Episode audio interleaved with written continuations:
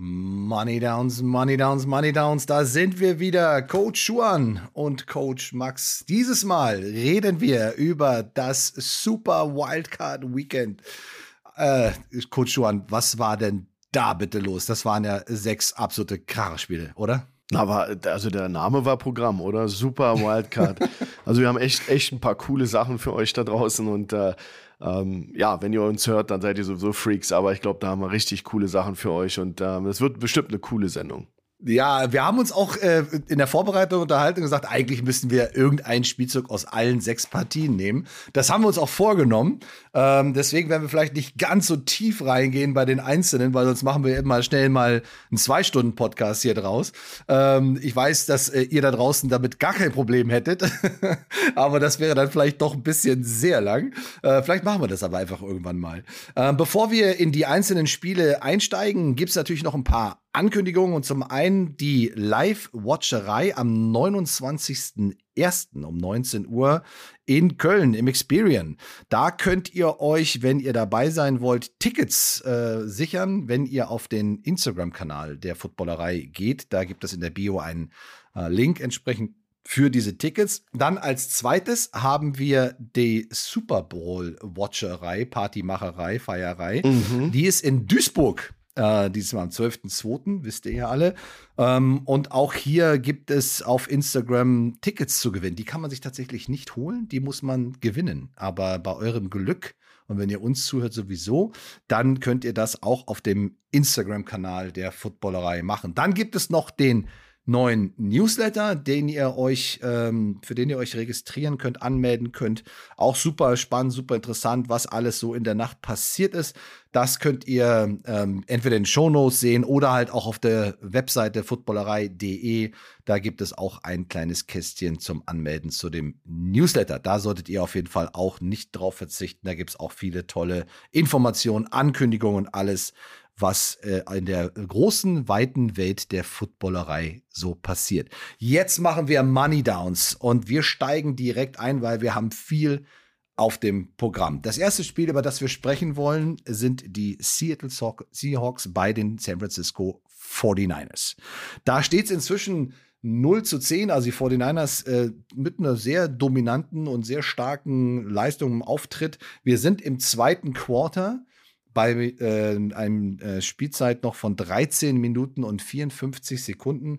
Und die Seattle Seahawks haben den Ball und haben einen dritten und eins an der 12-Yard-Line der 49ers. Also endlich mal ein Drive der Seahawks, der sehr vielversprechend ist und natürlich auch ein klassischer Money Down. Wer sich diesen Money Down auf dem NFL Game Pass im Coaches-Film angucken möchte, der geht auf 15 Minuten und 48 Sekunden im Coaches-Film. Ihr habt ja immer die Möglichkeit, die Highlights zu gucken, die 40 Minuten Zusammenfassung zu gucken, das komplette Real-Life zu gucken und ein, zwei Tage später gibt es auch mal den Coaches-Film und der hat den Vorteil, dass man dort alle 22 Spieler einmal von der Seitenlinie und einmal aus der Endzone-Perspektive sehen kann, was natürlich dann, wenn es um taktische Dinge geht, äh, immer super ist, weil man beide Perspektiven nacheinander hat und vor allen Dingen auch alle Spieler, die in der Übertragung, manchmal fällt der ein oder andere Safety da schon mal raus.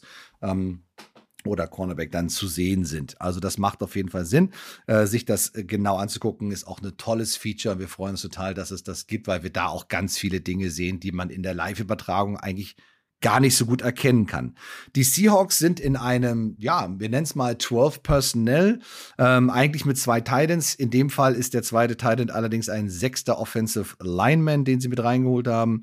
Ähm, ist ein Short Yardage Lineup, würde ich mal sagen. Ähm, du hast zwar noch zwei Receiver und noch einen Running Back im Backfield, aber das, was eigentlich das Interessante an dem Spielzug ist, und da musste ich auch wirklich zweimal hingucken, als ich das gesehen habe, äh, Geno Smith, der Quarterback, der steht nicht hinterm Center, der steht äh, hinterm rechten, rechten Guard. Kann man machen, äh, ist nicht äh, äh, regelwidrig, also ist absolut ähm, machbar. Ähm, ist, äh, ich glaube, wenn's, wenn wir redest, du redest ja sehr gerne von Eye Candy. Ich glaube, wenn es eine Definition von Eye Candy gibt, dann ist das auf jeden, taucht das auf jeden Fall mit auf, dieses Alignment. Und der Snap geht aber direkt zu dem äh, starken, sehr starken Rookie Kenneth Walker, den dritten, und der kriegt den Ball direkt äh, und läuft dann eigentlich nur so ein Wedge-Dive. Äh, und äh, ne, also super interessant. Geno Smith dreht sich so nach außen weg. Ähm, hier erstmal ganz klar die Frage, äh, wenn du jetzt einen Defensive Alignment hast, ähm, wo achtet jetzt gerade so Defense Line, Linebacker, Strongside, worauf wird genau geachtet und wo, wonach wird sich ausgerichtet und hat es überhaupt einen Impact, wenn der Quarterback sich auf einmal hinter den Guard stellt und nicht hinter den Center? Na, ich muss dazu sagen, dass es normalerweise ist es so ein Fauxpas. Da machen sich dann immer alle lustig drüber. Wir haben das ja ein, zwei Mal schon in der NFL gesehen, dass ein junger Quarterback total hippelig ist und sich hinterm Guard stellt. Dann wird dann wochenlang drüber gefeixt. Ich glaube, hier in dem Fall war Seattle, äh, war das gewollt. Also sie wollten einfach den Direct Snap zu Kenneth Walker erlauben. Eine Defense, die, ähm, also die dürfte dadurch nicht, nicht durcheinander kommen, weil der Ball ist, der ist das äh, ähm, ja, Utensil, wonach man sich ausrichtet in der Defense und nicht nach danach, wo der Quarterback ist. Dafür gibt es eben auch zu viele Varianten äh, wie Wildcat, weil es ja so eine Art Wildcat, ob der Quarterback jetzt hinterm Guard steht oder sich als Receiver außen hinstellt für eine Defense, ist wichtig, wo der Ball ist. Ähm, das kann tricky werden, wenn es eine unbalanced Front ist äh, oder ein Overload, wie auch ja. immer. So ein bisschen ist das hier so der Fall. Du hast ja äh, Charles Cross als extra Offensive Lineman drin der natürlich dadurch, dass äh, DK Metcalf an, auf derselben Seite an der Linie steht, ist er nicht mehr ein eligible Receiver. Aber auf der anderen Seite der Offense Tackle, ähm, weil der äh, Parkinson, der Tight End, ist nicht an der Linie. Auf der anderen Seite theoretisch könnte der linke Tackle, wenn er angemeldet ist in der NFL, könnte der als eligible Receiver einen Ball fangen. Spielt jetzt hier keine Rolle, aber nur mal so, dass ihr alle versteht, dass es um den Ball geht und daran erkennt man dann Overload, eine Unbalanced. In dem Fall hier geht es darum, ich glaube, dass Gino äh, Smith sich da hinstellt, ist einfach nur, dass er Platz macht, dass der Ball durchgeht. Ähm, ja, du, du verhinderst dadurch einmal, dass der Ball durch noch ein paar Hände durchgeht, sondern einfach direkt zum äh, Ballträger geht. Kann man machen, ist witzig. Äh, ja, wenn man sich jetzt Kansas City anschaut, die da ihren, ihren Ring-a-Ring im Kreislaufen machen und so, das reiht sich alles darin rein. Im Endeffekt ist es nicht wichtig. Ähm, aber es ist natürlich für uns schon interessant äh, und deswegen haben wir es aufgegriffen, oder du, Max, hast es aufgegriffen, dass das schon e-, exotisch ist. Passiert nicht oft, dass ein Quarterback mhm. sich hinter einen Guard stellt, wenn dann aus Versehen normalerweise. Hier aber Absicht. Witzige Sache, ähm, gutes Play und ein äh, neues First Down für Kenneth Walker. Also man muss auch dazu sagen, also die auch die Defense guckt ja und hat auch nur ein paar Sekunden Zeit, wenn überhaupt, um äh, zu erkennen oder zu registrieren, was da gerade passiert und warum steht der jetzt da. Also es geht wirklich darum, abzulenken. Es geht nur dazu darum, versuchen zu identifizieren, worum geht's hier? Was versuchen die da gerade? Was für Möglichkeiten ergeben sich aus so einer, aus so einem Lineup? Ja, und einfach nur diese kurze, klar, dieses kurze Ablenken, ja, dieses kurze, diese kurze Unachtsamsein reicht dann vielleicht schon, um eben den halben Schritt äh, zu spät zu sein oder dann zu spät zu sehen, dass der äh, Snap direkt zum, zum Running Back geht. Äh, ich habe es auch schon mal gesehen, dass der Quarterback tatsächlich hinter dem äh, Center steht der Snap aber trotzdem durch seine Beine nach hinten zum, zum Running Back geht. Also da gibt's auch Variationen, mhm. aber dass er so absichtlich hinterm Guard steht, äh, ist schon echt interessant. Ich will noch mal auf dieses Alignment zurückkommen, weil du hast ja gesagt, ne, also, auch wenn du jetzt sag mal einen True Nose hast, also jemand, der direkt vor dem Center, direkt vor dem Ball steht, der dem interessiert das gar nicht, wo der wo der Quarterback steht. Also ob der jetzt in der Shotgun ist oder äh, ob es eine, eine Pistol Formation ist oder was auch immer, der achtet nur darauf, okay, das ist ist mein Alignment, das ist meine sogenannte Technik, ja, die Zero-Technik, also die Head-Up-Technik äh, auf dem Center. Ähm, dann gibt es ja noch äh, One Techniques, Two Techniques, Three Techniques, Four Eye Techniques und so weiter. Das sind so Alignments der Defensive Linemen. Ähm, aber du hast es gerade angesprochen, wenn man jetzt so eine so eine unbalanced Line hat, also wenn man zum Beispiel einen Guard oder sogar einen Tackle von der einen Seite noch mit rüber auf die andere Seite holt, dann verschiebt sich aber eigentlich dieser Mittelpunkt in Anführungsstrichen dieser, dann ist es nicht mehr der Ball, sondern dann ist es ja so der erste Spieler neben dem Ball zur Overload-Seite hin, oder? Genau, das, das musst du dann machen, weil du natürlich durch das äh, Überladen einer Seite mit der Offense, dadurch kreieren sie neue Gaps, wo der Ballträger durchlaufen kann. Also musst du so ein bisschen dann verschieben, deine Defense. Ähm, das ist aber hier in dem Fall hast du ja noch immer Cross, Charles äh, Cross ist ja wie ein Tight End aufgestellt, also hast du eigentlich noch eine ja im Chor noch eine normale Aufstellung. Aber es gibt natürlich Front, äh, Fronten, wo dann bis zu fünf auf einer Seite stehen. Und das, ja. da kannst du beobachten, dass dann der Ball äh, sozusagen nicht mehr als zentraler Punkt angesehen wird und sich dann über einen Guard oder teilweise über einen Tackle gestellt wird und das alles sich so ein bisschen, wie nennen das, äh, reduziert wird, also eine Reduced Front von der Weak Side zur Strong Side. Du äh, äh adjustest grundsätzlich immer auch mit den Linebackern, ziehst den aus dem zweiten Level dann nach vorne um eben am an der Line of Scrimmage eine gewisse Stärke zu zeigen, weil wenn du natürlich alle im zweiten Level sind und du hast dann sag mal vier Linemänner gegen einen Overload, dann ist das natürlich ja. schon schwer zu stoppen. Aber du, da gibt's Adjustments, die du machen musst als Defense. Die sind aber sicherlich ganz doll Gameplan spezifisch, weil du das natürlich siehst vorher, hoffentlich, dass du es schon mhm. mal ja, gesehen klar. hast und dann bereitest mhm. du dich darauf vor und dann gibt's bestimmte Calls, äh, bei uns ist das ein Oscar-Call, wo du dann einfach die Front verschiebst und dann weiß jeder, okay, ich muss jetzt eine Technik, wie du hast ja gesagt, Einer-Technik, mhm. Zweier-Technik, dann, dann weiß er von seiner Einer-Technik, geht, geht der eine Dreier-Technik weiter raus. Mhm. Das ist dann mhm. äh, impliziert der Call. Das, das sind dann so die Adjustments. Ja. Ja, aber auch alles Sachen, ist alles Trainingszeit, sind alles Sachen, die muss man vorher besprechen, weil wenn du halt äh, in die Situation kommst ähm, und du hast nur ganz wenig Zeit, darauf zu reagieren, ähm, dann muss ja der Linebacker eben genau diesen Call auch noch machen. Die Defensive Line muss das auch noch umsetzen.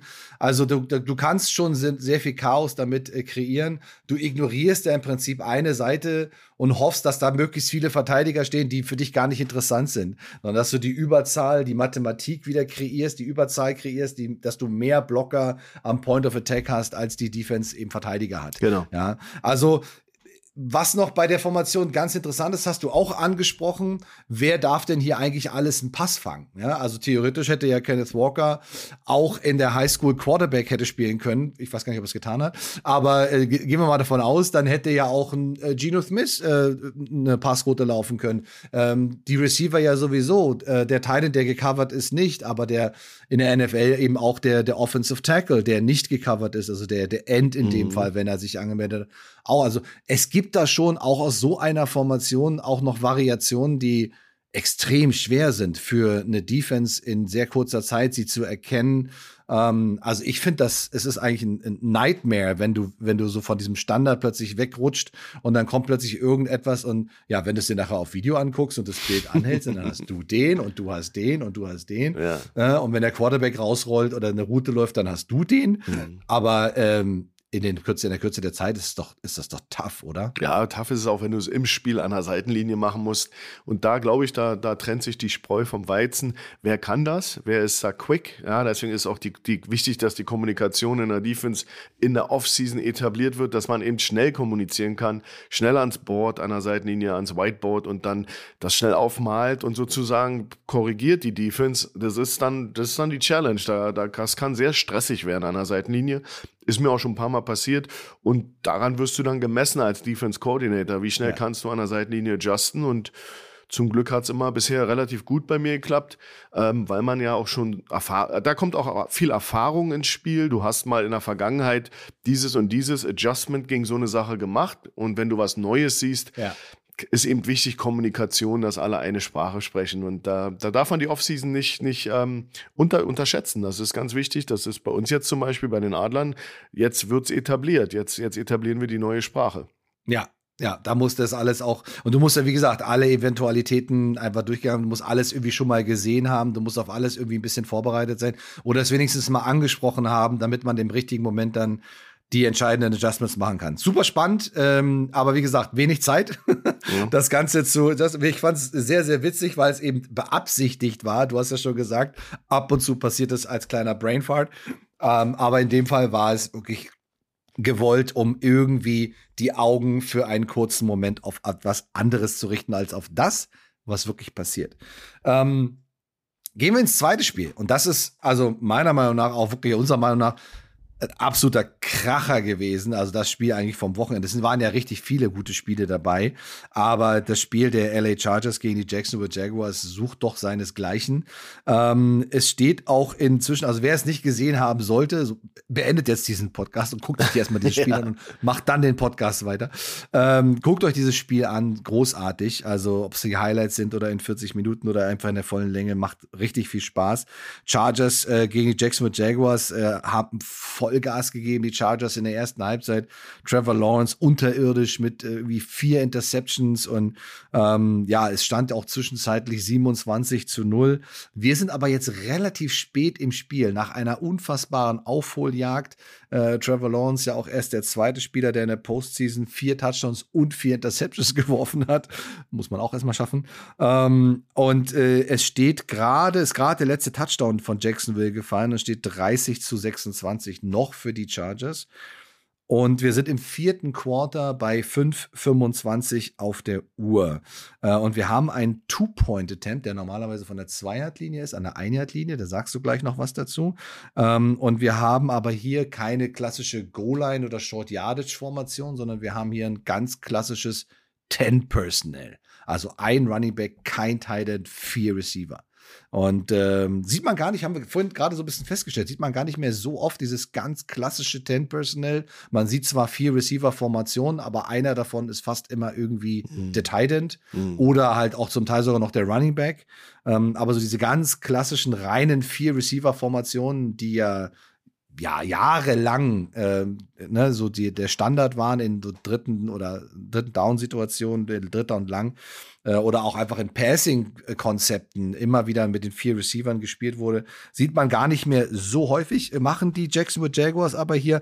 Und sie gehen tatsächlich für zwei. Muss man dazu sagen, wenn sie jetzt einen extra Punkt schießen, steht es 27 zu 30. Das heißt, sie brauchen nur noch ein Field Goal. Jetzt für zwei zu gehen, ist natürlich eine ziemliche ähm, ziemliches Risiko, wenn sie es nicht schaffen, setzen sie sich selber unter Druck, dass sie dann nochmal einen Touchdown benötigen. Aber sie machen das und zwar aus diesem 10 Personal mit zwei Receivern links, zwei Receivern rechts, dann in der Motion zu einer 3 zu 1 Formation und Trevor Lawrence, ja, mit seinen 1,50 Meter langen Armen äh, ist unterm Center, kriegt den Ball und äh, hält den einfach mal so über die Goal-Line, weil der Ball muss ja nur die Goal-Line berühren, dann ist es schon ein Touchdown. Aber da gibt es eine kleine Vorgeschichte dazu, wie es überhaupt dazu gekommen ist. Erzähl uns die mal. Ja, wir hatten natürlich ähm, dieser Gedankengang. Viele haben sich gewundert, jetzt für zwei gehen. Aber wenn man weiß, dass dieses, diesem, diesem Spielzug eben eine, ein Penalty gegen Joey Bosa äh, vorausging, der sich mit dem Whitehead angelegt hatte, weil er eben der Meinung war, er wurde gehalten beim Touchdown-Pass.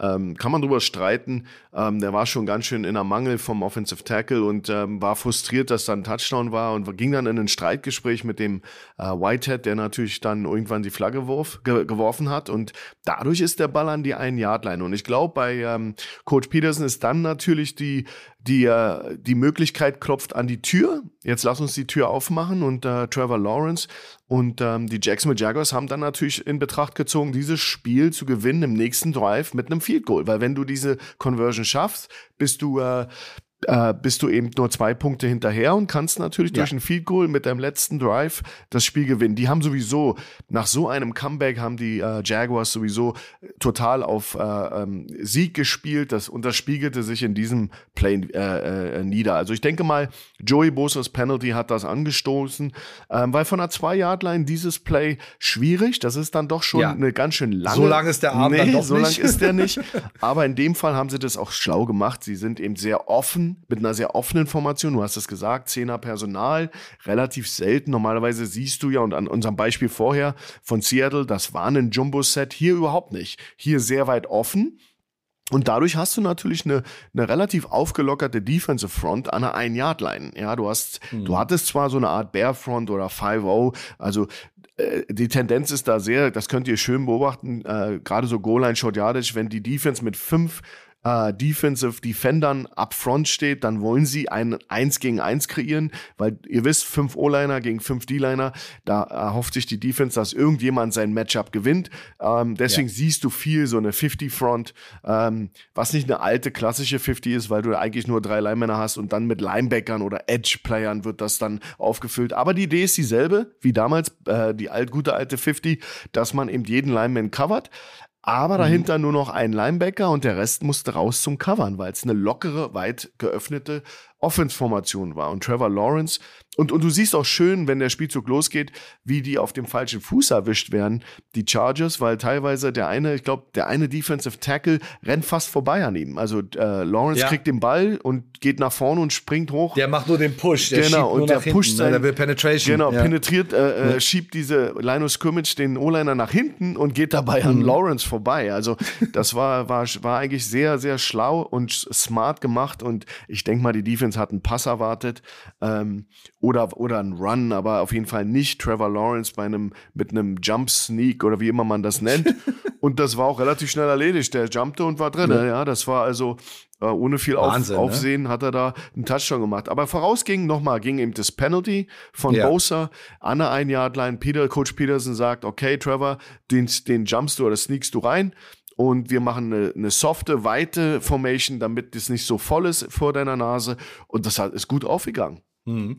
Wir haben ähm, also man muss dazu sagen, natürlich bei Strafen, die natürlich in der vollen Länge nicht, es wäre ja normalerweise eine 15-Jahr-Strafe gewesen, die wären natürlich dann nur noch halbiert, die Distanzen, die dann nur noch da sind. Das heißt, die waren vorher an der Zweierlinie und dann war es eigentlich nur eine Ein-Yard-Strafe, aber die tut fast noch mehr weh als eine 15-Yard-Strafe, weil du halt einfach so nah dran an der Endzone bist, beziehungsweise so, so eine kurze Distanz verteidigen musst.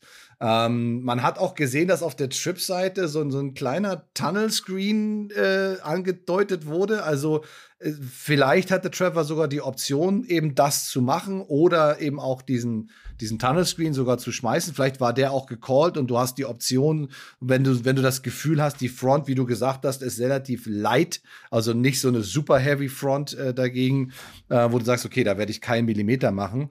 Und du sagst, okay, alles klar. Also ähm, das scheint schon, äh, das scheint auch eine kleine zusätzliche Option zu sein. Auch der Single Receiver läuft so einen etwas halbherzigen Slant auf der Seite, der Single Receiver Seite. Aber ähm, das ist schon echt eine extreme, äh, ja, risikobehaftete Situation, in der du dich da befindest. Aber äh, Doug Peterson, du hast ihn angesprochen, ist ja nicht so Unrecht König der Woche geworden, äh, weil so, eine, so ein Comeback zu starten, die, die Mannschaft zusammenzuhalten, dass sie nicht komplett einbricht, sondern da sich noch mal rauskämpft, noch mal zurückkommt, äh, erfordert auch viel ja, Geschick und Kommunikation und Motivation eines Headcoaches seinem Team gegenüber. Sagen, okay, alles da, erste Halbzeit war jetzt nicht so gut, äh, haken wir mal ab, jetzt geht's los. So, ne? Und das musst du halt einfach auch transportieren können und in die Köpfe der Spieler reinbringen. Ähm, und das halt auch dann auch noch so belohnt wird und dann man auch nicht in die Overtime geht, sondern dann wirklich ähm, mit einem Field Goal das Ganze am Ende dann äh, entscheidet. Also eine sehr, sehr coole Situation, könnt ihr euch angucken. Ich weiß gar nicht, ob ich den Coaches-Film schon genannt habe. Der ist bei einer Stunde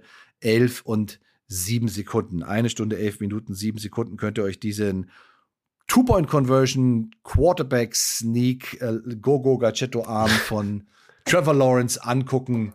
Ist eine ganz spielentscheidende Situation gewesen, ähm, die dann dazu geführt hat, dass am Ende die Jacksonville Jaguars dieses Spiel tatsächlich gewonnen haben. Bleiben wir bei einem Quarterback Sneak, aber mal in einer ganz anderen Variante. Ähm, und gehen wir rüber zum Spiel der Baltimore Ravens bei den Cincinnati Bengals. Die äh, Bengals, ja, mit eigentlich einem sehr souveränen Auftreten, haben dann aber ein bisschen Nervosität gezeigt. Hatte ich so das Gefühl, als ich das Spiel geguckt habe, dass sie dann doch äh, erschrocken waren, wie stark Baltimore, wie motiviert Baltimore ist. Ja, und auch immer, wenn du so ein ja, Division Rival plötzlich dann auch noch mal in den Playoffs hast, ist natürlich auch immer eine ganz spezielle Situation, ähm, dass du dann noch mal ein drittes Mal gegen die spielen musst. Ähm, und wir wissen, dass die Baltimore Ravens sehr physisch sind. Sie haben starke Offensive Line. Ja, sie haben mit äh, einen wahnsinnig massiven Fullback Andrews als Titan, auch Gus Edwards. Also die Running Backs sind super tough, super harte äh, Runner. Und äh, man hat so die ganze Zeit gemerkt, auch als die Bengals noch geführt haben, dass sie sehr nervös waren, sehr konservativ gespielt haben, bloß keinen Fehler machen. Also, wo waren, man merkte, sie waren doch ziemlich eingeschüchtert. Also, wir haben uns hier ähm, ganz absichtlich eine Situation rausgesucht, die ganz spielentscheidend äh, gewesen ist. Äh, wo ich auch echt aufgesprungen bin und gedacht so, what? Was geht denn hier ab? Spielstand ist 17 zu 17. Die Ravens haben den Ball. Wir sind auch schon im vierten Quarter und es sind nur noch elf Minuten und 55 Sekunden zu spielen. Wir haben einen dritten und Goal an der Ein-Yard-Linie der Bengals. Also auch hier wieder eine ganz, ganz spielentscheidende Situation. Ein richtiger Money-Down. Der Coaches-Film ist hier bei 49 Minuten und 16 Sekunden, 49 und 16. Und wir haben hier, wie schon angesprochen, absolutes Heavy Set. Also gar kein Receiver. Ja, brauchen wir, brauchen wir nicht. Wir haben sechs Offensive Linemen, wir haben einen Thailand drin, wir haben noch ähm, die angesprochenen Ricard und Andrews so links und rechts an den Hüften von Tyler Huntley, dem Quarterback, der ja für Lamar Jackson gespielt hat in diesem Spiel. Und dahinter hast du auch noch einen, einen Gus Edwards und ich sag mal so, selbst wenn sich Huntley jetzt in der Embryonalstellung verkriechen würde, würde diese Masse, äh, diese, dieses, dieses Volumen, diese Tausende von Kilo wahrscheinlich diesen ein Yard äh, ihn mit dem Ball nach vorne in die Endzone schieben. Aber Tyler Huntley hat eine andere Idee. Was hat der gemacht in der Situation? Ja, ich glaube, dass die äh, Ambition der, der Ravens in dem Moment war, ihm wirklich diesen äh, diesen äh, Train-Wreck zu kreieren, diesen, diesen Zugunfall, dass man den äh, Huntley sozusagen äh, von hinten in die Endzone schiebt. Das ist einfach, äh, ja, physikalisch ist das nicht zu stoppen. Und ähm, aber man muss dazu sagen, dass Huntley irgendwie eine andere Idee hatte, weil was er gemacht hat, ist sehr, sehr ähnlich zu dem, was ähm, Trevor Lawrence gemacht hat, wo da hatten wir drüber gesprochen.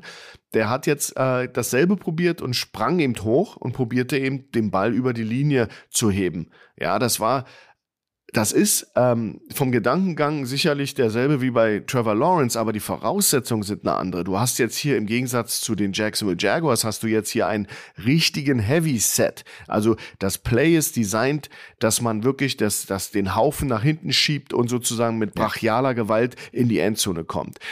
Wenn äh, ähm, ähm, Huntley durch sein Hochspringen, dadurch verpuffte aber dieser Push von hinten, der ja da war. Also die Jungs sind schon gekommen und haben ihn ja. geschoben, aber Huntley sprang hoch und dann wird das sowas wie so ein, ich kenne das aus dem Rugby, wenn die so eine Linie bilden an der Seitenlinie und man hebt einen mhm. hoch, aber, die genau. aber die Energie geht eben nach oben und nicht nach vorne. Ja. Und Ganz das genau. war so ein bisschen so die, ähm, ja, der Kausus Knaxus in dem Moment, weil natürlich äh, mit, ähm, äh, mit dem äh, Logan Wilson und Jermaine Pratt hattest du zwei Linebacker, die über dem Center saßen, ein bisschen weiter versetzt nach hinten. Und die wollten dann sozusagen gegenhalten, wie so ein Rugby-Scrum und sehen plötzlich Huntley aber hochspringen. Und dann machen beide, also besonders Logan Wilson, aber auch Jermaine Pratt, machen wirklich äh, äh, einen genialen Job und spielen die Hände von Huntley, der den Ball ja in irgendeiner Form über die Linie schieben will. Die Energie, Energie schiebt ihn aber nach oben und nicht nach vorne. Und beide Linebacker springen hoch und hauen ihm den Ball aus der Hand. Besonders Logan Wilson war da, war da mhm. sehr prominent beteiligt, aber Pratt genauso. Also beide hauen auf die Hände von Huntley, der ein kleiner Mann ist, vielleicht nicht so viel Kraft in der Hand hat und ähm, der Ball poppt raus, hat ganz klar die äh, äh, Endline, also die Goal-Line nicht überquert. Und dann hast du Sam Hubbard, ein Defensive End, der außen ist und ähm, ja, sein Glück gar nicht fassen kann, dass dieser Ball ihm in die Hände fällt. Und dann hast du diesen äh, Fat Man's Dream, ja, du, dann, dann äh, rennt er los und macht einen 98 Yard Touchdown. Aber ich glaube, die Problematik der, der Ravens war, dass ihr Quarterback so ein bisschen vielleicht um die Ecke gedacht hat, alles ein bisschen zu kompliziert gemacht hat. Bleib stehen, schieb den Center an und lass dich von hinten anschieben durch drei 300 Pfund Leute, die da hinten sind, außer Edwards, der ist ja. vielleicht ein bisschen leichter, aber das waren ja wirklich eine Menge Fleisch und Beef dahinter ihm. Das hätten die äh, Bengals nicht stoppen können. Aber dieser, dieser Jumper, dieser kurze Sprung ja. war eben, äh, wie die Amerikaner sagen, ill-advised. Das äh, wurde auch in den, in den, äh, von den Kommentatoren gesagt, dass das genau kontra, kontraproduktiv war.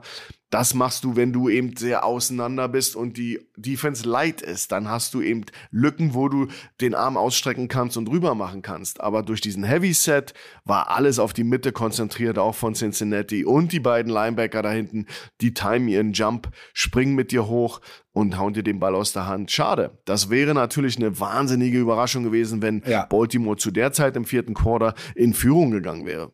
Ja, hätte natürlich dann auch noch mal das äh, Bild der ähm, Offense der Cincinnati Bengals noch mal ein bisschen beeinflusst, logischerweise. Ähm, aber das wäre also sehr, sehr, sehr, sehr kritisch geworden. Brauchen wir gar nicht drüber reden, weil wenn dann noch mehr Risiko gespielt wird und dann noch eine weitere Turnover entsteht, ähm, dann ist das Spiel auch schnell vorbei. Ne? Dann hast du es auch schnell verloren. Was ganz interessant ist, in dem Moment, wo Sam Hubbard dann so gerade so drei, vier Yards gelaufen ist, wenn man da das Bild dann anhält, sieht man tatsächlich, dass der gesamte Pulk, inklusive Tyler Huntley in der Endzone liegt. Mhm. Also wenn er in Anführungsstrichen einfach nur, wie du schon gesagt hast, den, den Force äh, nach vorne gemacht oder einfach nur auf den Beinen geblieben wäre und sich hätte schieben lassen, der Pulk geht in die Endzone. Und großen Respekt natürlich da auch an die äh, Bengals, da überhaupt natürlich entsprechend auch äh, die Kraft zu haben, dagegen zu halten. Aber es hätte nicht gereicht. Also der ganze Pulk landet komplett Offensive Line mit ihm, landen alle in der Endzone und es wäre ein easy Touchdown gewesen. So ist es ein Turnover, so ist es die absolute Höchststrafe. Ein Turnover, der dann auch noch von Harvard dann wirklich über die komplette Felddistanz zurückgetragen wird. Ähm, ich glaube, die Distanz ist er nicht so oft in seinem Leben gerannt. Die sind ja schon sehr äh, genervt, wenn sie mal einen 40-Yard-Run machen müssen. aber äh, so äh, 100 Yards sind dann doch äh, sehr anstrengend. Aber natürlich äh, das Glücksgefühl, das dann zu schaffen, ist schon sehr, sehr eigen. Also sehr was sehr Spezielles, ne? sehr eigenes. Also richtig stark, das zu sehen. Wie gesagt, ich bin aufgesprungen, das und ich so, lauf! ja, also so wie wahrscheinlich die gesamte Sideline äh, der Bengals auch, alle so, ne? Das go, go, go. go, go. Ja. ja, Andrews äh, hat es ja noch irgendwie äh, geschafft, so ein bisschen in die Nähe zu kommen, aber äh, ist dann halt auch irgendwie kurz vor der Endzone verhungert, hat es auch mehr nicht mehr hingehauen. Also, zwei sehr ähnliche Situationen mit komplett unterschiedlichen ähm, Line-Ups, unterschiedlichen Ansätzen. Einer erfolgreich, der andere nicht erfolgreich, aber man sieht in solchen ganz entscheidenden Situationen, dass natürlich auch besonders der Quarterback äh, seinen Job machen muss. Wir haben uns ja auch mal darüber unterhalten, ob man in solchen Situationen unbedingt den Quarterback diesen Sneak laufen lassen muss, weil es ist eigentlich klar, gerade wenn du in so einem Heavy Set stehst, also ist jetzt, sage ich mal, nicht die passlastigste Formation gewesen, ähm, dass äh, dieser Quarterback Sneak kommt, die Wahrscheinlichkeit ist richtig hoch.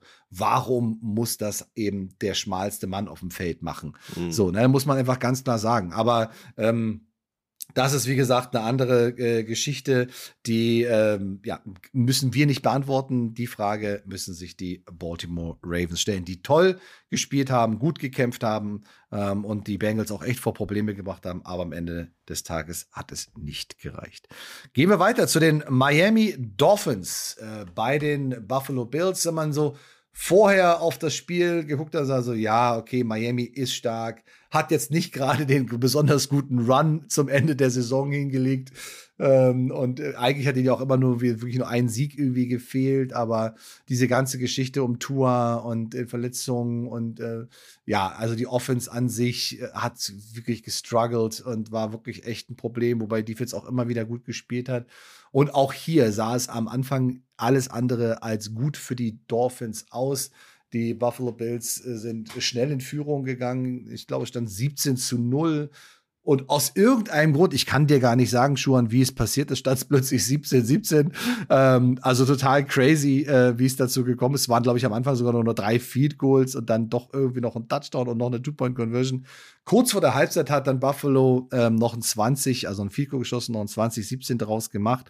Und jetzt kommst du raus im, in der zweiten Hälfte und sagst, ey, es kann nicht sein, also da fehlen so viele Starter und äh, der dritte Quarterback äh, spielt. Und man muss auch dazu sagen, dass die Offense der Dolphins zum Teil schlechter ausgesehen hat mm. als äh, in der Preseason im vierten Quarter. Ja, also das war, das war echt grausam mit anzusehen. Äh, dazu kam, dass halt auch die Receiver noch viele Bälle haben fallen lassen. Also ist jetzt nicht alles auf den Quarterback zu schieben, logischerweise. Aber ähm, da sagt man sich doch auch, okay, als äh, Buffalo Bills, ey, können wir jetzt bitte, wir sind hier klarer Favorit.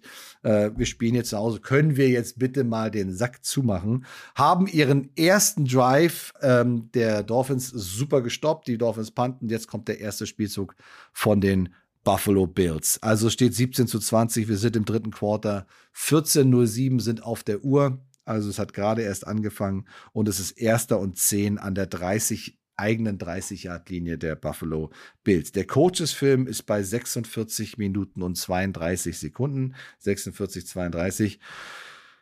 Und ja, erster Spielzug sagen so, jetzt kommen die, jetzt kommen die Bills, jetzt machen sie das Ding klar. Schuan, was passiert denn dann bitte? Ja, da waren wir alle komplett perplex. Also das war der Super-GAU für Buffalo. Und ähm, ich habe nicht ganz verstanden, was sie da vorhatten. Also das war so ein 22-Personnel. Die hatten zwei Titans mit Quinton Morris und, äh, und Knox als auf der linken Seite in Titan Wing dann hatten sie einen Fullback, Reggie Gilliam, Nummer 41, der war mir gar kein Begriff, als Receiver links aufgestellt, äh, Devin Singletary im Backfield und rechts der einzige etatmäßige Receiver ist Stephon Diggs. Und dann äh, schicken sie Gilliam in Motion rüber zur anderen Seite, sodass du eine 2-2-Situation hast. Auf der einen Seite Titan mit Wing, also sehr, sehr kompresst. Und auf der rechten Seite Gilliam mit ähm, Diggs. Ähm, ja, die äh, Dolphins hatten eine Overfront, also du hast eine Dreiertechnik, Outside Shoulder Guard zu den Titans hin. Du hattest eine, eine Shade oder Einser-Technik auf, auf der anderen Seite vom Center und dann hattest du sozusagen mit Jalen Phillips ein Defensive End über dem Tight End und du hattest da Bradley Chubb auf der anderen Seite äh, mit Chris Wilkins auf, äh, auf der anderen Seite äh, als Overhang-Player und als Defensive End. Und das ist so eine normale Overfront. Und du hattest ähm, ja, du hattest dann, ich call das ein Stab, äh, sl äh, ist ein Slant vom, von Phillips auf der Strong Side nach innen, mhm. zusammen mit Zach Sieler, der noch eine, eine, Rolle spielen wird bei dem ganzen Play. Ähm, ja. Die beiden slanten nach innen. Und das war relativ basic. Also, das, äh, da, dann kommt eben Gilliam in Motion. Wie gesagt, dann wird das eine 2-2. Aber mich hat nicht, äh, mir hat sich nicht eröffnet, was Buffalo davor hat, weil das ist eigentlich eine Running Formation. Und mhm. ähm, ähm, im ersten und zehn. Gut, ich bin mir nicht sicher, also Miami wurde nicht gefoppt dadurch. Ähm, Miami spielt eine Cover 3 Cloud oder eine Buzz nennen wir das, wenn zwei Linebacker in die Flat, also in die kurzen Zonen nach außen buzzen. Ähm, mhm. Und du hattest dann ähm, eine Rotation zu, zum Tight End hin, ähm, wo dann ähm, äh, Kader Cajon, ähm, äh, Elandon Roberts und äh, Brad ähm, und ähm, ja, wer war das? Irgendein anderer DB, die rotieren in eine drei, drei, drei tiefe Zone, also drei, in Drittelzone hinten, eine Cover 3 nennt man das. Und du hast zwei Buzz Linebacker, die die Flat wegnehmen. Und ich glaube, dieser Blitz, äh, von Eric Rowe, der, der den Sack macht auf, auf uh, Josh Allen. Ich glaube, das ist ein Automatic. Das ist ein Blitz, der passiert, wenn du so eine Art komprimierte kurze Seite kreiert wird. Gilliam in Motion, dadurch hast du Titan Wing.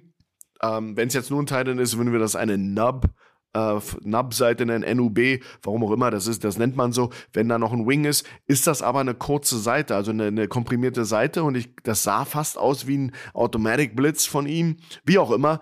Ähm, Rowe kommt über die Edge und ähm, du hast jetzt ein Passspiel aus diesem, aus diesem, äh, aus dieser Formation.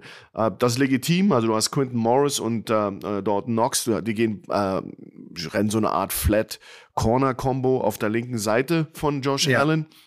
Und du hast äh, Devin Singletary, der auch zu dieser Seite, zu dieser Tight End Wing Seite, sich eine kurze Route in die Flat macht. Also wie so eine. Fl Aber nicht als Check Release, sondern als Straight Route. Straight, also der, direkt raus. Und der rennt an also Rowe, an, ja. der rennt an ja. Eric Rowe, dem Corner, der blitzt vorbei. Der lässt ihn mhm. gehen. So, und ähm, du hast eine Slide Protection, nennt man das. Also du hast den linken Tackle, der neben dem Tight End steht, Morris, der blockt wollte Jalen Phillips blocken, ähm, der Defensive End von äh, Miami, der nach hinten durch den Stab, erinnert euch, die machen so einen Slant, ähm, mhm. den will er blocken und der Rest der Offensive Line blockt, blockt nach rechts weg. So, jetzt muss man ähm, bedenken, dass in so einer Situation Josh Allen und besonders in der NFL immer einen Hot Read hat. Also du hast ja nicht genug Leute, um alle zu blocken, besonders wenn es Overload ist oder eine, Lade, eine Seite überladen wird oder wenn einfach auch ein Cornerback, ein Defensive Back sich involviert, dann musst du sowas Hot lesen. Das nennt man so, wenn sozusagen aus der zweiten oder dritten Reihe jemand sich in, den, in die Pressure äh, addiert, dazu kommt, muss der Quarterback die Seite, wo, wo eben niemand für diesen Block verantwortlich ist, muss er sozusagen durch einen schnellen Pass, also durch einen Hot Read, muss er das sozusagen kontern. So, mhm. du hast da Gilliam, der in Motion rübergeht, Bradley Chubb, der Overhang auf der anderen Seite, buzzet ja in die Flat, das ist ja der Outside Linebacker auf der rechten Seite gewesen, der geht mit Gilliam mit. Also davon da kommt die Pressure nicht. Du hast aber auf der anderen Seite Rowe, der kommt und du hast Singletary, der einfach Roll gehen lässt und in die Flat geht. Ich hätte jetzt erwartet, dass Josh Allen das sieht und einen schnellen Ball wirft auf Singletary, weil für mich wäre Klar. Rowe dieser Hot Read. Ja, das Sofort. Geht, da sagt man vom. Aber wenn du einen Hot Read hast, dann musst du auch da hingucken, wo der Hot Read ist. Also du kannst ja nicht erst in die andere Richtung gucken. Ne? Genau, und das macht er. Das, als wenn er, ja. als wenn er es äh, besonders schön aussehen lassen will. Also er mhm. schaut nach rechts Und, und, und was so ein bisschen verwunderlich ist, ist, dass Rowe das auch nicht verheimlicht, dass er kommt. Also er zeigt schon, dass er nach der Motion, du siehst, wie er da rankommt an die Line of Scrimmage und sozusagen zeigt, ich komme jetzt durch die Motion von Gilliam, dem Fullback auf die andere Seite, ist da jetzt, sind da nur noch zwei Titans, die kann mein Linebacker, der Buzz in die Flat und mein Safety darüber, ähm, die mhm. können das covern. Also ich komme jetzt. Und das hätte mhm. eben Josh Allen auch sehen müssen. Sieht er sehr spät, weil er sich natürlich den Luxus erlaubt, nach rechts zu schauen, also weg von, mhm. von Rowe. Kommt dann zurück. Ich habe das Gefühl, dass er Single, ähm, Singletary werfen will, aber da ist Rowe schon mitten im Gesicht von ihm und äh, tackelt ihn und dabei verliert dem Josh Allen den Ball. Und jetzt kommt die D-Line ins Spiel, Zach Sieler und äh, Jalen Phillips, der übrigens, ein, den möchte ich mal wählen, Jalen, Jalen Phillips, der beobachtet den mal, die Nummer 15 von Miami, äh, das ist ein alter Miami Hurricane aus dem College, 6'5", 263, also ein richtig langer Condor, ja, nur Condor 2, der Typ ist ein Unruheherd. Also, das ist ein toller Spieler. Brutal. Ey, ja, der brutal. Typ ist mir mhm. aufgefallen. Wir reden immer über Bosas, wir reden immer über mhm. Max und andere, aber Jalen Phillips für mich ist eine Offenbarung gewesen. In einem, in einem toughen Spiel, wo seiner Mannschaft es nicht gut ging, hat der Typ war der überall. Also die Nummer 15 von Miami, Hut ab. Und die kommen ja. eben und stabben, machen diesen Slant nach innen und äh, overpowern die Offensive Line. Und ähm, ja, und dann äh, äh, kreiert Rowe den Fumble und äh, selbe Thema wieder. Zach Sieler hat das äh, äh, erlebt, den Fat Man's Dream, pickt den Ball ab und äh, trägt ihn in die Endzone. Aber das war ein Protection-Problem. Das war Josh mhm. Allen, der nicht, der, der entweder überfordert war und den äh, angezeigten Blitz von einem Corner, der ja auch sehr viel schneller im Backfield ist, Max. Der Typ ist ja, ja. in No Time, der kommt noch Vollgas, in No Time in deinem Gesicht. Dann muss er, dann mhm. muss er sofort hinschauen. Hat er nicht realisiert das, nachdem deine Defense die, die Offense von Miami im dritten Quarter, im ersten Drive gestoppt hat, dass dir das passiert, ist natürlich ein super GAU und hätte ja. echt nach hinten losgehen können. Aber Slide Protection, äh, Miami, mhm. gar nicht großes Theater, Cover 3, Cloud oder Buzz, Buzz äh, mit einer Cover 3 drüber, gar nichts extra, extra ja. oder exotisch, ja. aber hat gereicht, um, ähm, um so ein Play zu kreieren. Ja, jetzt will ich da also super, das war das war super interessant, das war echt richtig cool. Da will ich noch mal ein bisschen einen kleinen Schritt zurückdrehen. Wir wissen ja, was alles passiert ist, also ähm, gehen wir mal davon aus, also ist ja sehr leicht mit dem Finger auf jemanden zu zeigen und sagen, du bist schuld. Aber gehen wir davon aus, es hätte ja auch sein können, dass ähm, äh, Josh Allen davon ausgeht, dass Singletary in der Protection bleibt. Mhm. Ne? Also man sagt, okay, alles klar, sollte der Blitz kommen, der hat ja dann auch immer den Read auf den Linebacker, so ein Dual Read nennt man das. Genau. Und falls noch ein Nickelback kommt, dann nimmt er halt auch den. Aber da in keinster Weise Singletary auch nur ansatzweise zeigt, dass er irgendwie was mit dem Block zu tun hat, ähm, ist das ähm, im Prinzip so eine so ein Vertical Stretch, der, der geplant war. Das heißt, diese Corner-Route, dieser Out von den beiden Titans und dann eben dieser schnelle Arrow, äh, diese schnelle Arrow-Route von, von Singletary ergibt halt drei Levels auf äh, einer vertikalen Achse. Ähm, und wenn er den Ball zu Singletary wirft, können die beiden Titans ja auch so sofort als Blocker mhm. fungieren und du machst einen huge Gain damit, also Minimum First Down. Ja, also die, äh, wenn man jetzt sagt, okay, man, ja, vielleicht hat er damit gerechnet, dass der Running Back blockt. Nee, das ist ein klare Five-Man-Route-Konzept. Äh, das heißt, du hast zwei Leute auf der rechten Seite, die Passrouten laufen, zwei, drei Leute auf der linken Seite, die Passrouten. Du hast nur Fünf-Man, Five-Man-Protection. Und ähm, wenn man überlegt, diese komprimierten Formationen, die man ja ganz, ganz viel sieht in der NFL, ob es jetzt eine Tight Bunch ist oder eine Tight End Wing ist oder was auch immer, hat natürlich Vorteile, weil du nach außen laufen kannst, du kannst die Formation crossen, du kannst die Receiver kreuz und quer aneinander vorbeilaufen lassen. Aber ein ganz entscheidender großer Nachteil ist der, dass du halt der Defense es ermöglicht, aus sehr kurzer Distanz zu blitzen. Ja, du kannst also mit dem Nickelback, auch mit dem Cornerback kannst du halt äh, um die Ecke kommen aus so einer komprimierten Formation und der ist halt einfach in den meisten Fällen in der Pass Protection der Offensive Line nicht berücksichtigt. Also genau. Das, das, kann dann ein Running Back sein, der den dann übernimmt. Ähm, aber ich würde, wenn ich jetzt einen Schuldigen suchen müsste, würde ich ganz klar dann doch im Endeffekt auf Josh Allen gehen, weil er muss einfach auf dem Zettel haben, dass da, wo sein Running Back die Route läuft, dass da natürlich auch die größte Gefahr ist, weil er eben einfach keine Protection auf der Seite hat. Ja, also der, der Blick nach rechts ähm, um jetzt da irgendwie noch den Safety wegzuziehen oder was auch immer. Die Zeit hat er einfach nicht, weil er einfach eine klare Five-Man-Protection hat und sobald ja. irgendein Stunt in irgendeiner Art und Weise kommt, äh, ist die Gefahr einfach riesengroß. Und nochmal, hätte er es nicht getan und den Ball zu Singletary geworfen, wäre das ein huge Gain geworden aus diesem Spiel. Absolut. Also der, Call war, der Call war super. Absolut. Und, und äh, wir können natürlich immer nur danach gehen, was wir sehen auf, auf dem Film. Und Singletary mhm. macht eben keinerlei Anstalten, den zu blocken. Also, wenn es ja. Singetarys Aufgabe war, äh, diesen Mann zu blocken, dann äh, muss er zu viel Mann und sich eine Brille holen, weil den hat er überhaupt nicht. der, den hat er, der ist direkt an ihm vorbei und wir gehen, also wenn das, dann war das ein riesen Fauxpas und da und da kann dann, aber ich würde auch sagen, dass dass das so eine, so eine Art Flood-Konzept war zur Sideline ja. und dass ja. der, dass der Allen das schnell werfen soll, weil du, wie du gesagt hast, wenn der Ball schnell raus ist, verpufft eben auch ein Cornerback-Blitz von Eric Rowe. Aber mhm. dadurch, dass er den Ball so lange hält, ähm, vieles falsch gegangen. Du hast eben eine Slide Protection, das ist okay, das kannst du machen. Du slidest weg von den Titans zwischen Tackle und ähm, Guard. Da splittet sich diese, diese Slide Protection und normalerweise fittet da der Running Back. Wenn der Running Back mhm. aber auf eine Passroute geht, dann muss der Quarterback von Inside nach genau. Outside äh, das Hot genau. lesen. So, so funktioniert die Pass Protection. Und ähm, ja, und du hattest ja auch von rechts keinerlei Issues. Das ging ja, die Protection stand nur auf der Playside war es ein Problem. Und ja. ähm, wir können nur danach gehen, was wir sehen. Und wir gehen davon aus, dass Josh Allen das so ein bisschen äh, ja, verkackt hat. Aber hey, wenn Singletary das, das äh, als Inner Protection ja. war und so, sozusagen ein Check, Check-Block und dann raus äh, wäre, was gibt's, dann wäre er aber auch mhm. zu spät in der Flat gewesen. Dann würde dieses Konzept ja. nicht so cool sein.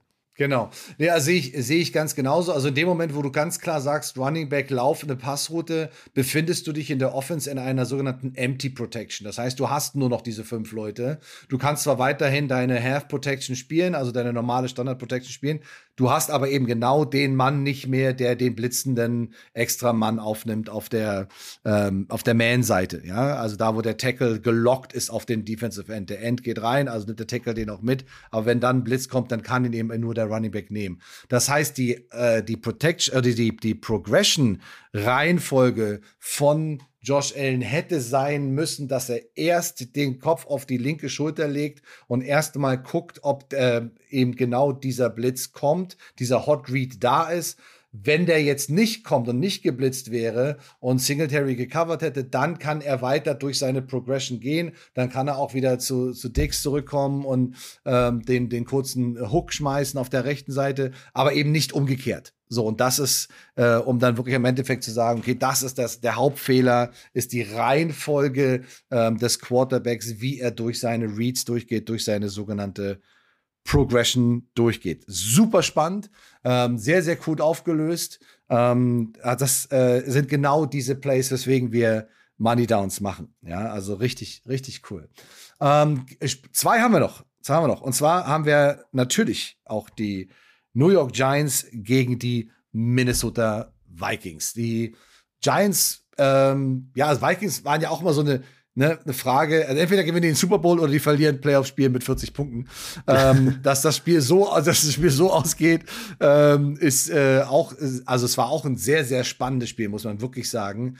Ähm, wobei die Giants offensiv und defensiv echt krass gespielt haben. Also sie konnten ja offensiv in Anführungsstrichen machen, was sie wollten. Ich habe ehrlich gesagt nicht ganz verstanden, warum die Vikings nicht konstant irgendwie einen Spy auf Jones hatten. Also besonders nach dem nach den ersten drei oder vier Läufen hätte ich gesagt, okay, alles klar. Mhm. Hauptsache, der läuft nicht mehr selber.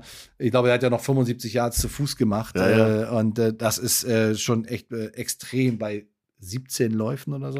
Naja, egal. So, es, es, müssen wir nicht lösen, aber hat mich halt einfach extrem gewundert brachte dann die Vikings in die Situation, dass sie ähm, beim, am Ende des Spiels, also Game on the Line, Season on the Line, eine ganze Menge on the Line, ähm, in den vierten und acht landen. Äh, es ist das vierte Quarter, es ist noch eine Minute und 51 Sekunden zu spielen und die Giants führen 31 zu 24. Das heißt, die Vikings brauchen auf jeden Fall einen Touchdown, nicht mit dem Spielzug. Sie brauchen mit dem Spielzug erstmal einen First Down, weil sie an ihrer eigenen 47 Yard-Linie sind. Im Coaches-Film könnt ihr diesen Spielzug sehen bei einer Stunde, fünf Minuten und 16 Sekunden. Eine Stunde, fünf, 16.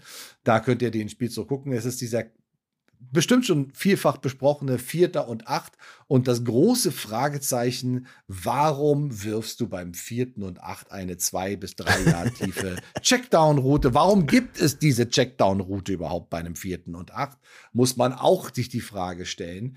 Ähm, also konzeptionell schon mal ein ganz großes Fragezeichen und äh, natürlich auch irgendwie so, wieso wirft Kirk Cousins den Ball dahin? Äh, wir haben in der Vorbereitung sehr intensiv drüber gesprochen und ich fand das super, was du da erzählt hast. Bring das noch mal auf den Punkt, was Kirk Cousins hier versucht hat, beziehungsweise was sein Ansatz gewesen ist und was sie die Giants defensiv sehr, sehr gut gemacht haben und auch eigentlich das ganze Spiel über schon sehr, sehr gut gemacht haben. Gut, ein Grund, du hast jetzt mehrmals gesagt, warum hat er den geworfen? Gut, ein Grund war natürlich die Nummer 97 der Giants, Dexter Lawrence, der ihm schon einen Kuss auf, auf die Wange gab zur selben Zeit, als der Ball weg war. Also das war ein Play, wo sehr, sehr viel Pressure war von einer echt echt geilen Defensive Line der, der New York Giants. Die haben dominiert in dem Spiel und die Giants haben echt irre gespielt. Danny Dimes, du hast den Quarterback Daniel Jones erwähnt, der hat mir schon teilweise leid getan. Da gab es eine Phase zu Beginn des Spiels, wo er vier, fünf Mal hintereinander laufen musste und irgendwann habe ich mir gesagt, äh, äh, Dable, der Head Coach, Junge, der fällt dir auseinander, wenn du, wenn du den so weiterlaufen lässt.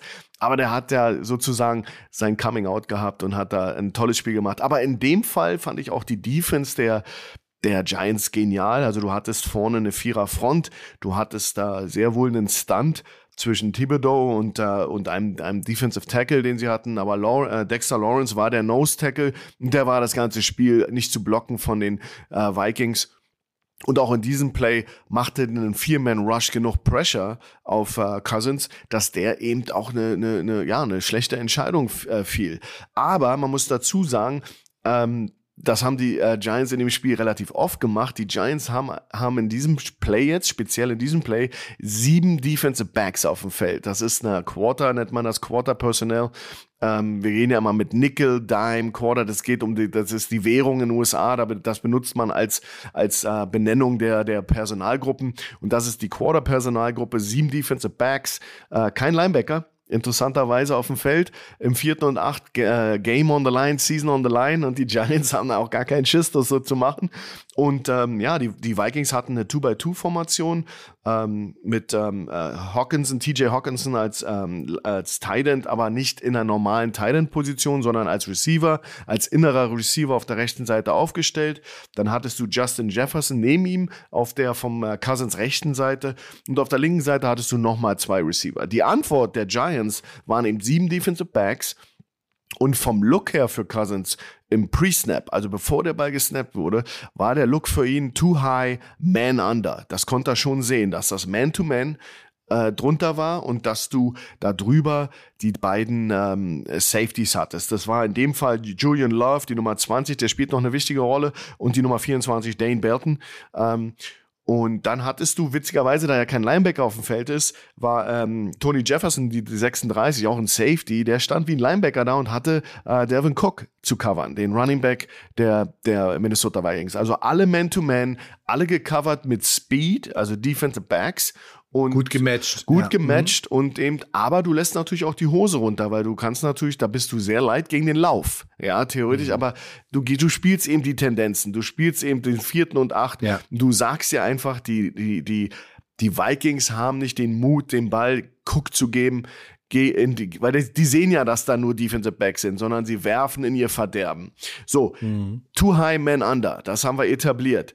Jetzt geht der Spielzug los und Julian Love zeigt eben, dass er nach vorne kommt und jetzt entsteht daraus keine, ist das keine Too High, also zwei Safeties High, äh, sondern du, jetzt entsteht eine One Free mit dem äh, Dane Belton Nummer 24, der der ein Half-Field-Player war, der rutscht jetzt in die Mitte der Formation und Love fängt an auf der rechten Seite, erinnert euch, außen steht Justin Jefferson, der beste Spieler.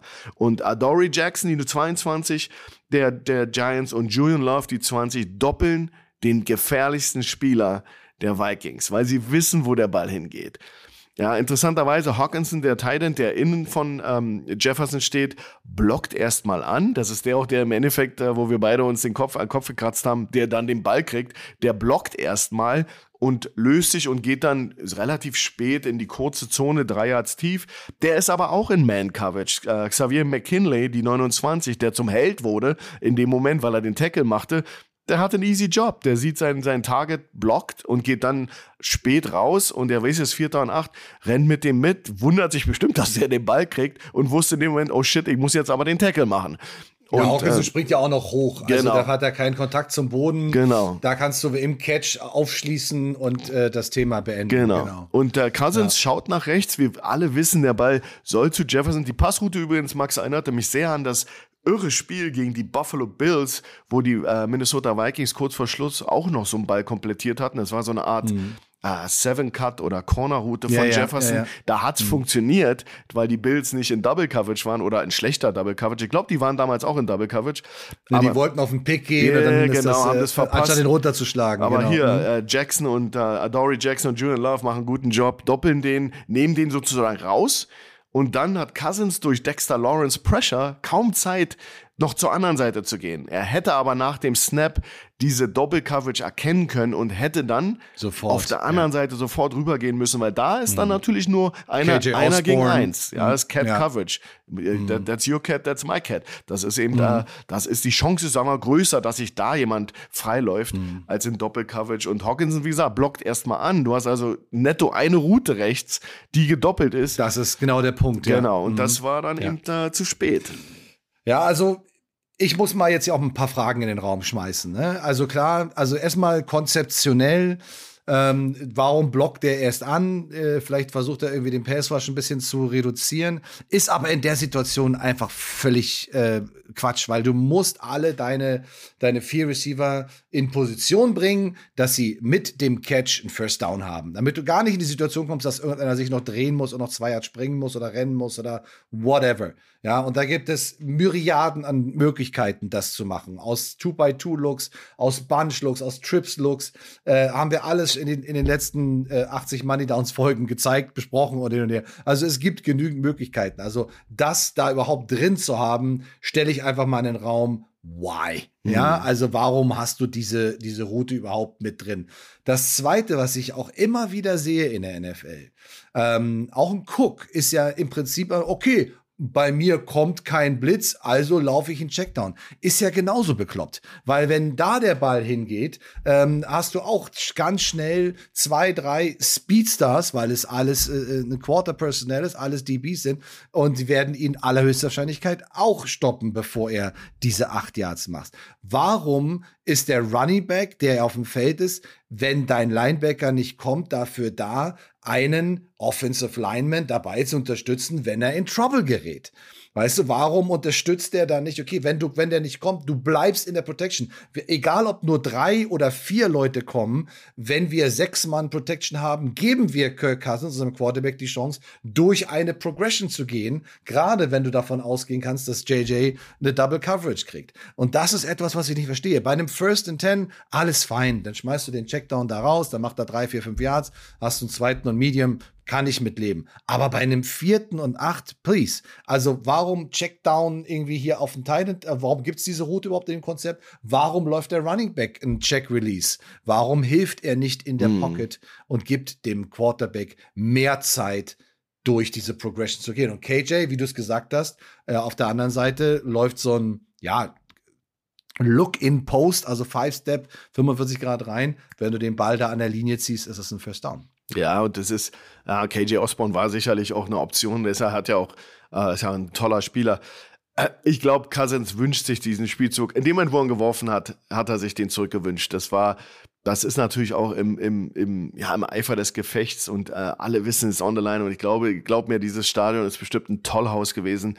Da, da macht man eben Dinge und ich glaube auch der Call war nicht besonders gut. Ich war, der, du musst mit einer Double Coverage auf Jefferson rechnen. Also muss Hawkinson nutze sie doch. Ein variables, nutze sie doch. Muss eben ein variables ja. Option sein, um eben von, von Jefferson weg runterzulesen auf den nächsten. Richtig. Und das Richtig. sind so Sachen. Aber die müssen auf der Seite sein. Genau. Die, da müssen also er, du musst ihn nehmen, du musst ihm irgendwie eine tiefe Route geben, damit er wirklich zwei Leute beschäftigt. Und darunter hast du dann zwei weitere, äh, die dann auf mhm. First Down Markierungen äh, sich positionieren. Da gibt's ja so sämtliche Konzepte, bin ich hundertprozentig So mal guck auch zur anderen Seite geht. Der geht nicht mal zu der Seite, wo Hawkinson und äh, JJ sind, der geht zur anderen Seite. Also, also ja.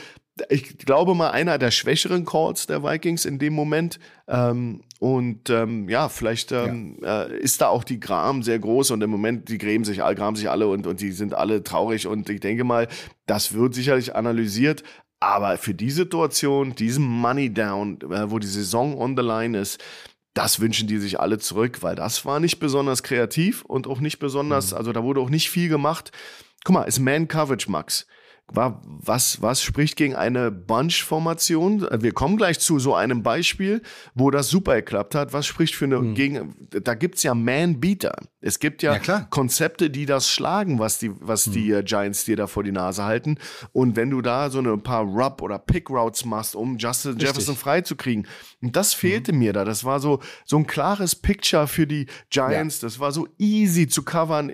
Ähm, keiner Cross, keine Motion, kein. So ein First and Down, First and Ten genau. Play. First down, first down and Ten, ja. Unheimlich ja, leicht zu covern und das war, das kann man besser machen. Ja, also erstens das. Ähm, zweitens halt auch einfach äh, die Frage, warum dein Running Back ähm, nicht irgendwie dich unterstützt. Also in solcher Situation, dass du einfach dem Quarterback ein bisschen mehr, mehr Zeit. Denk mal an den Super Bowl, ne? Denk mal an das letzte Play der, der Bengals. Ja. Da war auch äh, Jamar Chase auf dem Weg in die Endzone. Der war auch schon die Sideline runter. Aber Aaron Donald hat halt einfach äh, zu viel Druck aufgebaut.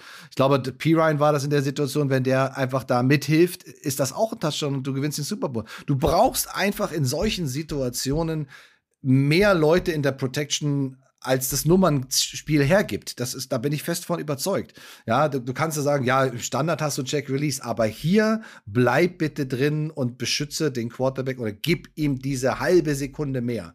Ja, und das letzte, was ich wirklich einfach immer wieder sagen muss, wenn du eine Double Coverage auf einem Spieler kriegst, kannst du Wege finden, wie du gesagt hast, aus mit Bunch-Konzepten, Man-Beater, ihn freizukriegen.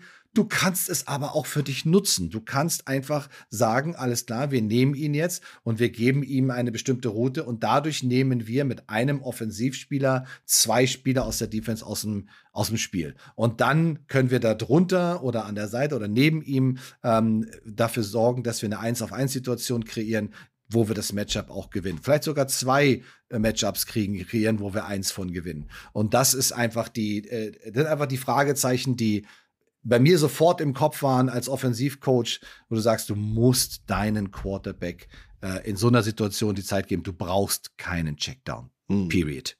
Ist halt so. Ne? Gut, also äh, guckt es euch an, ähm, lässt sich viel darüber diskutieren, ist natürlich auch viel ähm, äh, Argumentation jetzt drin, viel, viel Verärgerung, Frustration, gar keine Frage.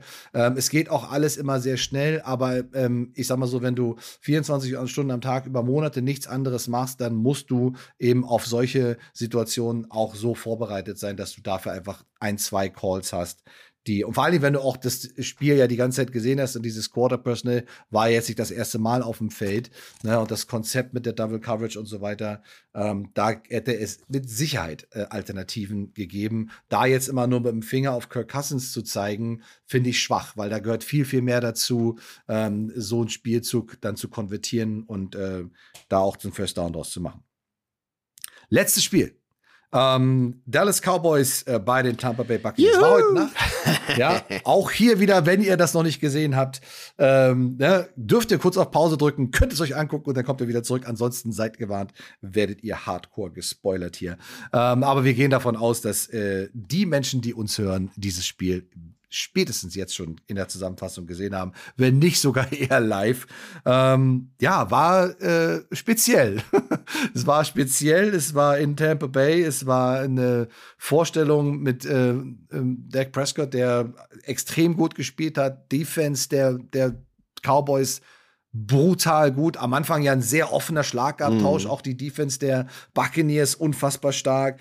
Aber so im Laufe der Zeit haben die, hat die Offense der Cowboys den Rhythmus gefunden. Die Offense um Tom Brady und den Buccaneers eher nicht. Ähm, ganz interessant war auch, dass bei den ersten vier Touchdowns der Cowboys die Extrapunkte nicht gemacht worden sind. Haben wir auch in der Vorbereitung drüber gesprochen. Äh, sorgt dafür, dass du vier Touchdowns machst, aber trotzdem nur ein Three-Score-Game hast, ja, mit 24 Punkten. Auch so habe ich auch so noch selten gesehen oder noch gar nicht gesehen. Ähm, Ganz interessant, aber wir haben uns hier ähm, auch eine ganz entscheidende Situation rausgesucht, wo die Dallas Cowboys ähm, schon 24 zu 6 führen ähm, und äh, es sich hier um einen vierten Versuch und vier handelt. Und wenn die äh, Cowboys hier in Field Goal schießen, dann steht es 27 zu 6, dann ist 21 Punkte mit ja, 10 Minuten und 20 Sekunden auf der Uhr. Wir haben Tom Brady schon gesehen, wie er diese, diese Arten von Spiele aufholen kann.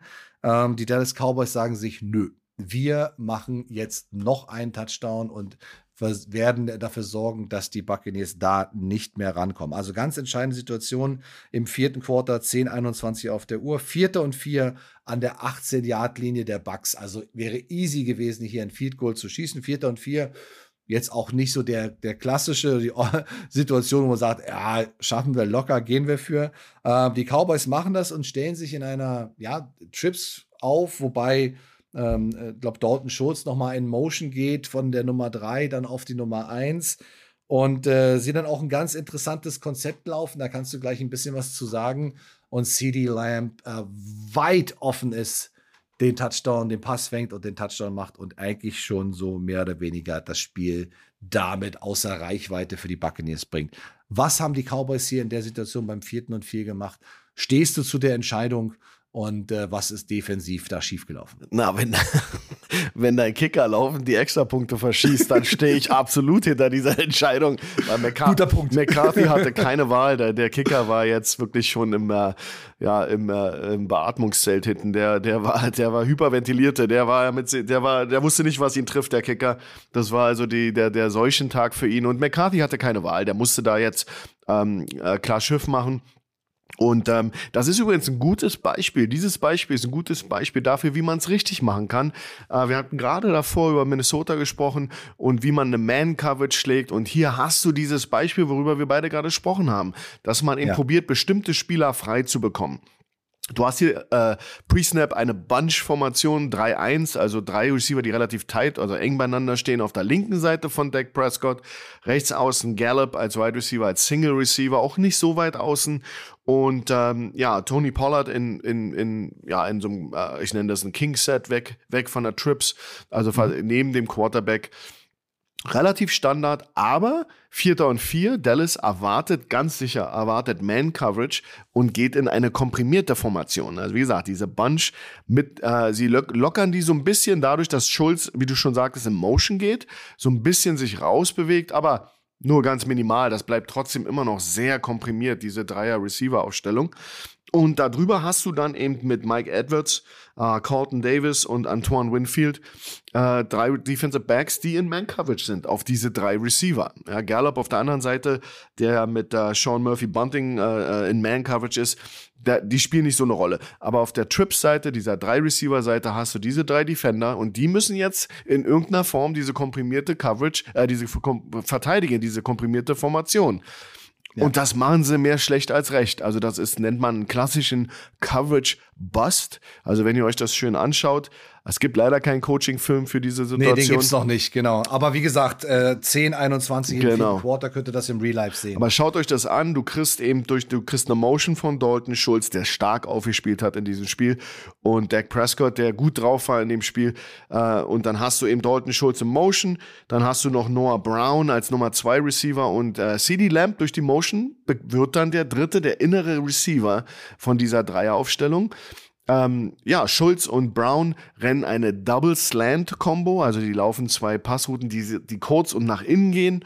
Und äh, CD Lamb ver verzögert, delayed, der verzögert seine Route und wir, also ich nenne das sozusagen einen Wheel Fade, der lässt die beiden mhm. Slants vorbei und geht dann am Hintern von Schulz und, und Brown geht er zur Seitenlinie raus Und ähm, ja, so eine Art Rub oder so, so ein natürlicher Pick, äh, der dann entsteht. Ja, ist Natural Pick, ja. Natural, natural Pick. Pick ja. Genau. Mhm. Ähm, ähm, Tampa Bay und, und uh, Winfield, Davis und Edwards müssen jetzt in irgendeiner Form diese Kombination äh, auflösen und in Man-Coverage probieren, an, an, an den Leuten dran zu bleiben. Ich habe das Gefühl, mhm. dass da keinerlei Adjustment war. Also du hast außen als Cornerback Mike Edwards, der rennt auch mit Dalton Schulz mit, weil der ist durch die Motion der Nummer 1 Receiver, rennt mit dem mit der Inside Route mit. Und dann, auch sehr physisch, ne? Also genau. geht engaged richtig mit ihm. Genau. Ja, genau. Und dann hast du die beiden Safeties, uh, Winfield und Davis, die drüber sitzen und die sehen lost aus. Die können Total. mit dieser, die können mit dieser Slant-Route von Noah Brown und von diesem Wheel dahinter herum vertikal von uh, Lamp können die nichts anfangen. Und du siehst diese, diese Konfusion. Geh du mit? Nein, geh du mit. Und das ist so ein klassisches Beispiel da, ja. dafür, dass die Coverage im Kopf der Spieler nicht, nicht, nicht eingesunken ist, dass sie auch keinerlei Calls benutzt haben. Also für euch da draußen, es gibt dagegen Antworten. Du kannst, wir nennen das der, einer von diesen drei Receivern ist ja an der Linie. Das nennt man den mhm. Pointmann. Du kannst jetzt theoretisch den bremsen, um, um so ein so, so einen ja. Pick-Effekt wegzunehmen, kannst du ihm jemand auf die Nase stellen und ihn jammen, dass der nicht einen freien ja. Release hat. Das macht Tampa hier nicht. Die lassen die alle frei releasen und dann wundern sie sich, wenn sie ineinander rennen und jeder seine Aufgabe nicht erfüllen kann. Und das hat Dallas eben eiskalt ausge ausgenutzt. Ja. Zucker, Zuckerpass von Prescott. Und das war ein klassischer College-Bust in einer Key-Situation mhm. bei vierten und, und vier, Money Down. Und ähm, interessant zu sehen, dass das selbst auch in der NFL noch passiert. Ja, vor allem, wenn du sie hier stoppst, hast du ja, ich sag mal so, auch wieder eine sehr, sehr gute Situation, weil du brauchst halt auch keine drei Touchdowns mehr. Ne? Also das darf man da auch nicht vergessen. Also wenn sie hier äh, das auch mit allein vom Momentum her bringt das natürlich Tampa Bay wieder zurück. Ähm, es sind noch zehn Minuten zu spielen. Wenn sie im nächsten Drive scoren, weißt du, dann sind sie schon in Anführungsstrichen auf elf Punkte dran. Und das sind alles so, so Punkte, die, äh, die so wichtig ist diese Situation, so wichtig ist dieses Play und umso unverständlicher, also auch in dem Moment Moment, wo CD Lamb noch in die Endzone joggt, äh, gucken sich äh, äh, Davis und, und äh, Winfield einfach an äh, und so beide so völlig ratlos, ja aber, ja. aber, du musst doch, ja, aber ich hab doch, ne, so, also klar hätte äh, Winfield, wenn man jetzt wirklich von der Straight Man ausgeht, äh, da rausfliegen müssen und das nehmen müssen, aber seine Augen sind die ganze Zeit irgendwie äh, ins offensive Backfield gerichtet, so nach dem Motto, ach, der kriegt sowieso nicht den Ball. Ähm, oder halt eben alternativ, dass man sagt, er ist da, man übergibt, in dem Moment, wo sie kreuzen, wird eben übergeben, aber du musst ja Trips Antworten haben und diese Antwort ähm, ist gut, wenn die alle wissen. Ja, also wenn alle die gleiche, wenn alle, wenn alle die gleiche Antwort haben. Genau, ne, so. das wäre, wäre, wäre schon cool, ja. Und, und, und, und, es gibt zum Beispiel ein simples Beispiel, ist, ähm, das benutzen wir zum Beispiel, das ist ein Traffic Call. Und ein Traffic mhm. Call heißt, der Cornerback, der nimmt den ersten Out. Der, der, der nächste innere Mann, der Safety, nimmt den zweiten in oder out. Der, der, der, dritte, der dritte Safety in nimmt den, den dritten Mann in auf, bei der äh, dritten Richtig. in. Du, du, und dann hast du eine normale Übergabe, wie du schon erwähnt hast. Und kurze Wege. Kurze ne? Wege, also, jeder jumpt. Ja. Du, du, die, die Receiver müssen mhm. relativ schnell die klären, was sie machen an Passrouten, weil das ist ja auch sehr nah an der Endzone gewesen. Und du hast dann natürlich, dann jumpst du die Passrouten, du matchst sozusagen die Routen, nennt man Triangle Coverage. Ähm, ist nichts Neues, kann man machen.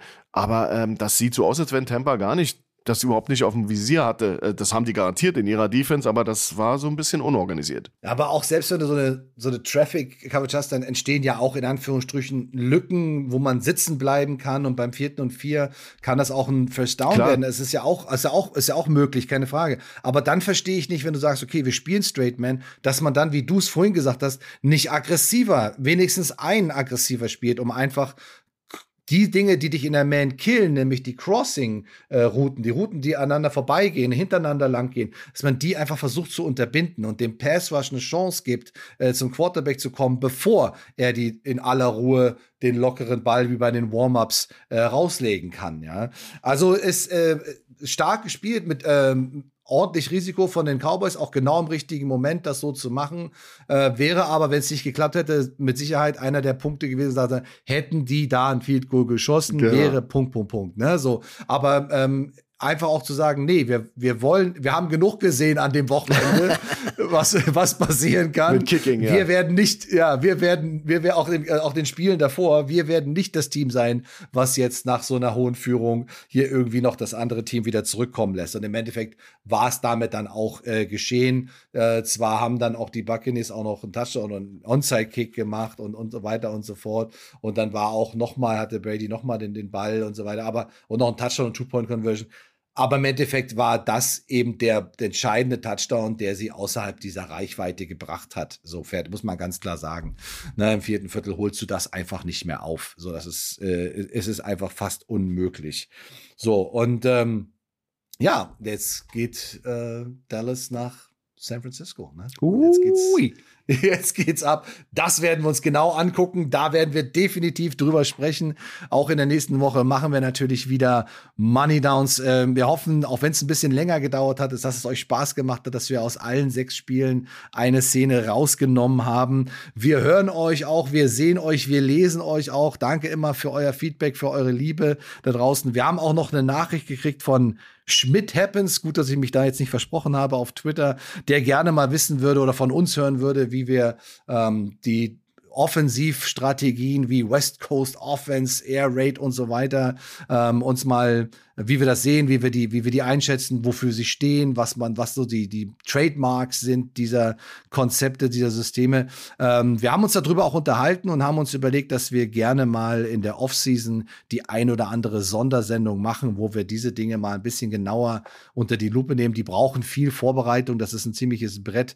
Ähm, aber wenn wir was machen, wollen wir das auch richtig gut machen für euch. Also habt ein bisschen Geduld. Wie gesagt, wir sehen euch, wir lesen euch, wir freuen uns wenn ihr uns äh, Feedback schickt, wenn ihr uns Fragen, Szenen äh, aus dem laufenden Spieltag schickt, die wir dann in unserer Sendung verarbeiten können. Denkt an die Live-Watcherei, denkt an die Super Bowl Party, denkt an den Newsletter. Vielen, vielen Dank, Coach Juan, für diese tolle Sendung. Hat wieder wahnsinnig viel Spaß gemacht und äh, denkt immer daran, heute ist nicht alle Tage. Wir kommen wieder. Keine Frage. Bis nächste Woche. Tschüss.